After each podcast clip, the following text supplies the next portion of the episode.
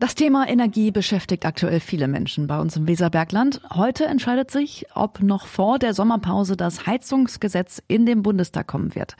Vor 15 Jahren wurde das erste Klimapaket im Bundestag verabschiedet.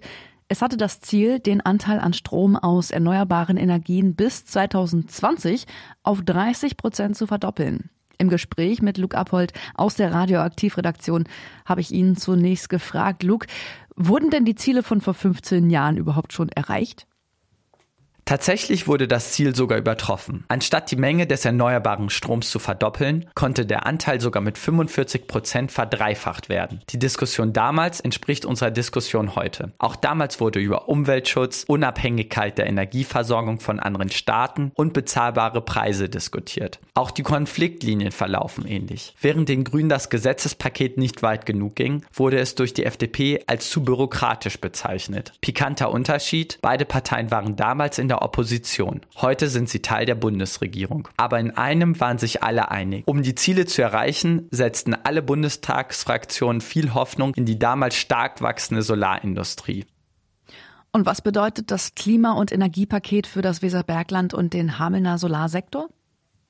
Die Solarbranche wuchs damals rasant und einen großen Anteil an dem Erfolg hatte auch unser Solarinstitut in Ohr. Hameln wurde damals auch als Solarstadt bezeichnet. Durch Fukushima und den Atomausstieg 2011 stieg die Nachfrage nach erneuerbaren Energien weiter an. Doch 2012 kam es zu einer politischen 180-Grad-Wende. Aus Sorge vor steigenden Kosten für die staatliche Förderung kürzte der damals neue Bundesumweltminister Peter Altmaier alle staatlichen Unterstützung für die Solarkraft in kürzester Zeit massiv ein. Innerhalb von zwei Jahren wurden 90 Prozent weniger Solaranlagen installiert. In einer Presseerklärung bezeichnete Altmaier diesen Einbruch als Zitat vollen Erfolg. Eine ganze Industrie brach daraufhin zum großen Teil zusammen. Viele Unternehmen in ganz Deutschland meldeten Insolvenz an und 10.000 Arbeitsplätze gingen verloren. Zum Vergleich, 2012 arbeiteten in der Kohle nur noch 20.000 Menschen. Dieser Zusammenbruch der deutschen Solarindustrie wird auch als Altmaier-Delle bezeichnet. Im Kontext der Energiewende entstand damals auch ein weiteres Projekt, welches vielen Menschen im Weserbergland bekannt sein dürfte. Die Südlink-Stromautobahn.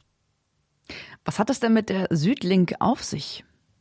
Da das Gesetz auch einen massiven Ausbau der Windkraft zum Ziel hatte, rückte in die politische Diskussion ab 2012 die Idee, eine Stromautobahn von Nord nach Süd zu bauen, um den Strom aus dem windreichen Norden in die Industriezentren im Süden zu transportieren. Die sogenannte Südlink-Trasse wurde unter anderem auch durch unseren Landkreis geplant und sorgte schnell für einen Aufschrei in der Bevölkerung. Mit der sogenannten Hamelner Erklärung kritisierten 2014 17 Landkreise und die Region Hannover die Planung Planung für die Südlink-Trasse und erhielten bundesweit Aufmerksamkeit. Daraufhin entschied die Bundesregierung, auf eine Überlandleitung zu verzichten und stattdessen die Südlink-Trasse unter der Erde zu verlegen. Übrigens, Ursprünglich sollte die Stromtrasse letztes Jahr fertiggestellt werden. Stand heute soll die Stromleitung erst 2028 in Betrieb gehen.